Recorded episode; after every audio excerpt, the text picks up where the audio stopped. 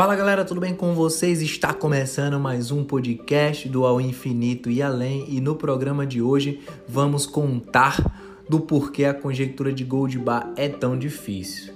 Mas antes, galera, eu quero falar um pouco sobre o nosso podcast. Aqui no Ao Infinito e Além, tratamos sobre história, curiosidades, filosofia e conceitos da matemática de uma maneira mais simples e interessante. Nada de uma matemática mais complexa e nada de cálculo, contas em si aqui. Eu quero mais passar ideias para vocês, né? Fatos curiosos e interessantes. Beleza? Estamos preocupados somente com isso. Então, siga o nosso perfil lá no Instagram, arroba o infinito e além math, vou deixar na descrição.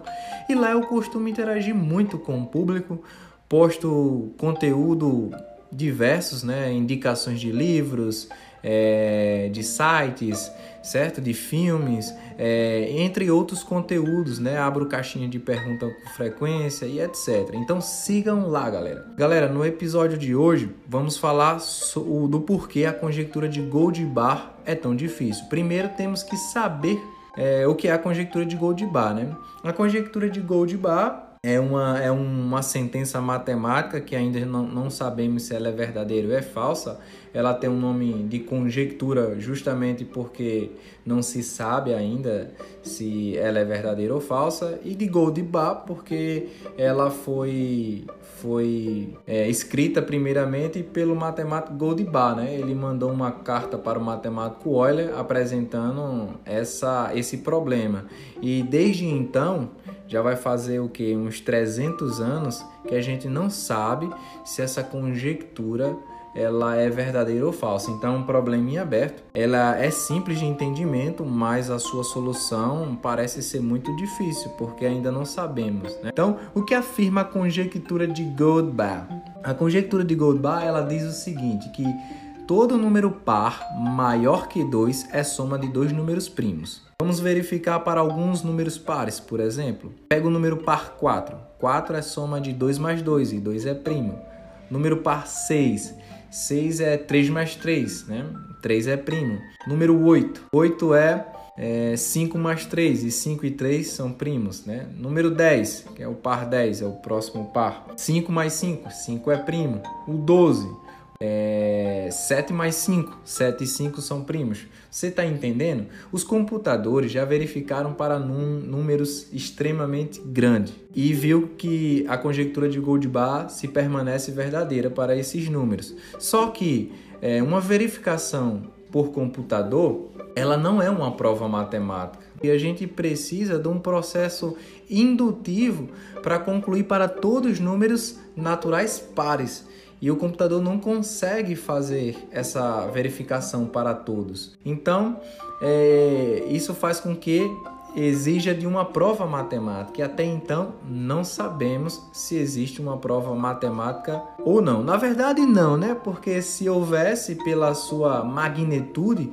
a, as mídias já teriam divulgado aí e parece que oferece até uma bolada de dinheiro para aqueles que resolverem esse problema. Galera, tem até um livro falando sobre a conjectura de Goldbar que é muito interessante. Eu acho que vale muito a pena a leitura por questões de cultura matemática, que é Tio Petrus e a conjectura de Goldbar.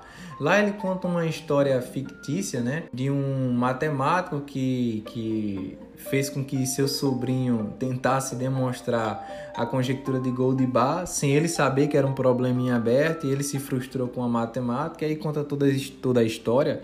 E esse Petrus, né, ele é um matemático nessa história e ele morreu é, antes de, de morrer ele tinha afirmado para o sobrinho que tinha conseguido uma prova né matemática para a conjectura de Goldbar, mas quando afirmou isso, em seguida morreu. E aí não sabemos de fato. Né? Eu já fui fazer uma pesquisa para verificar se essa história era, era fictícia ou não, mas parece que de fato teve um matemático, é, a nacionalidade parece que era chinês, é, vocês dão uma pesquisada aí com calma depois, tá bom? Que de fato ele é, é um membro da família que narrou a história do, do tio, né? dele e botou nomes fictícios como Petras para contar a história. Mas é muito interessante e vale a pena ler, vale muito, cara, muito. Então, galera, para entender o porquê da conjectura de Goldbach é tão difícil, temos que entender uma noção de densidade natural ou densidade aritmética na teoria dos números. Esse conceito é um conceito mais analítico e a definição é um pouco complexa, mas eu vou tentar é, dar uma ideia para vocês. A ideia é exatamente, é, dado um, um subconjunto S dos naturais, essa ideia de densidade natural se baseia principalmente na probabilidade de encontrar elementos de S é, no conjunto 1, 2, 3 até n, à medida que n cresce. Ou seja, é uma probabilidade quando n tende a infinito, ele vai medindo. E aí o que acontece? Quando eu falar a probabilidade desse conjunto no conjunto dos números naturais é 1, é 0, é 1 meio, é no sentido de quando n cresce, quando essa quantidade de elementos do conjunto cresce. Esse conceito prova que a probabilidade de você encontrar um número primo no conjunto dos números naturais é zero. Ou seja, é como se o conjunto dos números primos fosse invisível no conjunto dos números naturais. E é engraçado porque todos os números são formados por números primos, que é o teorema fundamental da aritmética. Isso é um fato muito intrigante da, da matemática. E aí o que acontece? A probabilidade de você encontrar um número par no conjunto dos números naturais é um meio. Parece ser óbvio, né?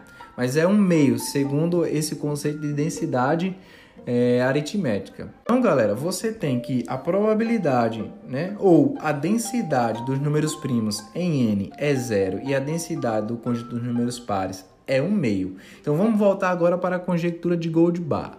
A conjectura de Goldbach afirma que todo número par maior que 2 ele é soma de dois números primos. Isso quer dizer que o conjunto dos números pares maior que 2, certo?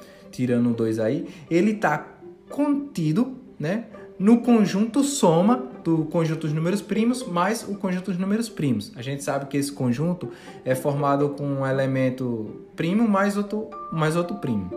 Bom, aí você tem que a densidade dos números primos é zero. Só que prova-se que a densidade do, de, do conjunto soma dos números primos também é zero. Ou seja, a densidade de P, vamos supor P, o conjunto dos números primos, de P mais P é zero.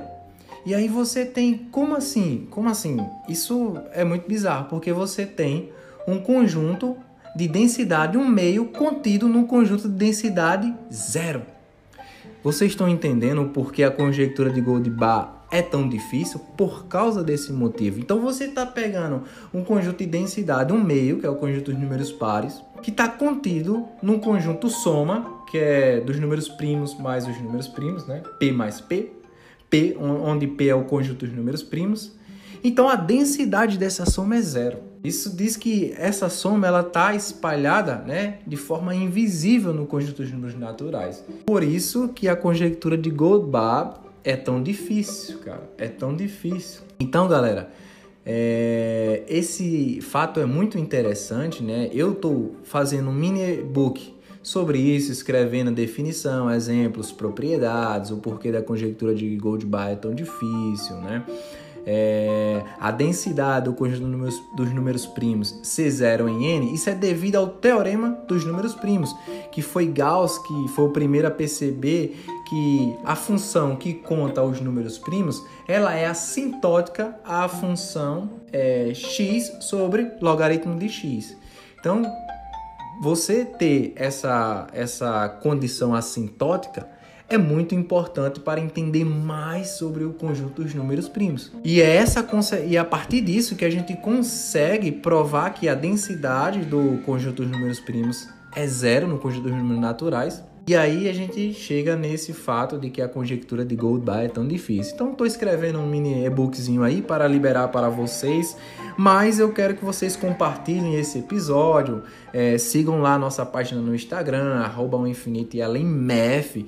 Envia para alguém o nosso perfil, o nosso podcast que ainda não conhece, que gosta da matemática, que faz matemática. Ajude, ajude a divulgar o nosso conteúdo aqui, que aí eu vou disponibilizando mais conteúdo dessa forma para vocês. Estou fazendo um mini e-bookzinho aí, e aí vou disponibilizar lá no, na, na, no Instagram gratuitamente. Mas eu estou preparando isso para quando a gente bater a meta de 500 seguidores lá no Instagram. Atualmente está em 150 mais ou menos. Então, ajude aí a divulgar a, a nossa página no Instagram, o nosso podcast aqui também.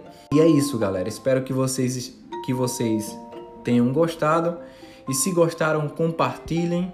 Beleza? E é isso. Um abraço, até a próxima e valeu.